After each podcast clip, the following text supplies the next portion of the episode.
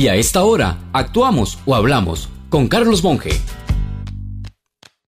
Ante el dicho a ojo de buen cubero que utilizamos al opinar solo basados en ojo experimentado, nos dice Wikipedia que esa expresión surgió de los fabricantes de cubas, medida muy confiable en la antigüedad, especial para guardar vino, pero que sus fabricantes las hacían a puro ojo, sin medida exacta pero ganaron gran prestigio por su exactitud. Así que, a ojo de buen cubero, les comento que en lo del narcotráfico y lavado creo que ya la perdimos o estamos a punto. Analicemos.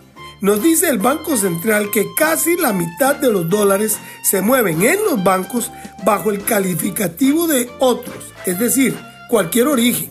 Y de feria sobran dólares por todo lado.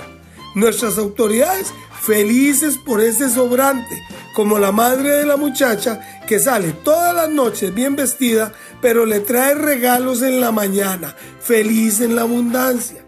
Por otra parte, del semanario Universidad, tomé los datos de la PCD que nos muestran decomisos de cocaína en caldera que van de 0 a 200 kilogramos por año desde el 2018 al 2023 pero en APM Terminals de Guatemala descubrieron en un barco que iba de caldera 728 kilogramos en un solo viaje.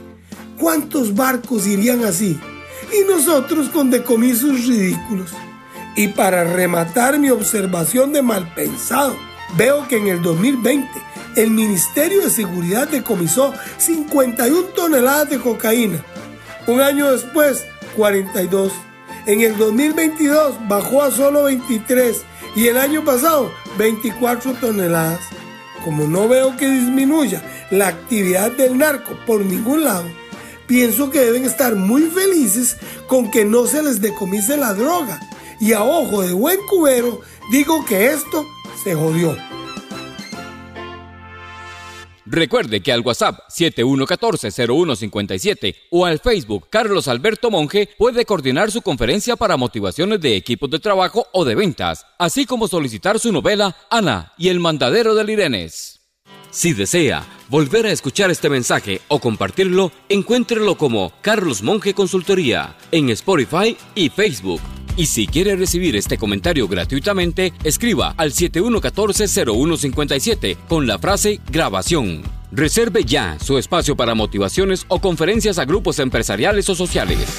Carlos Monge te presentó Actuamos o Hablamos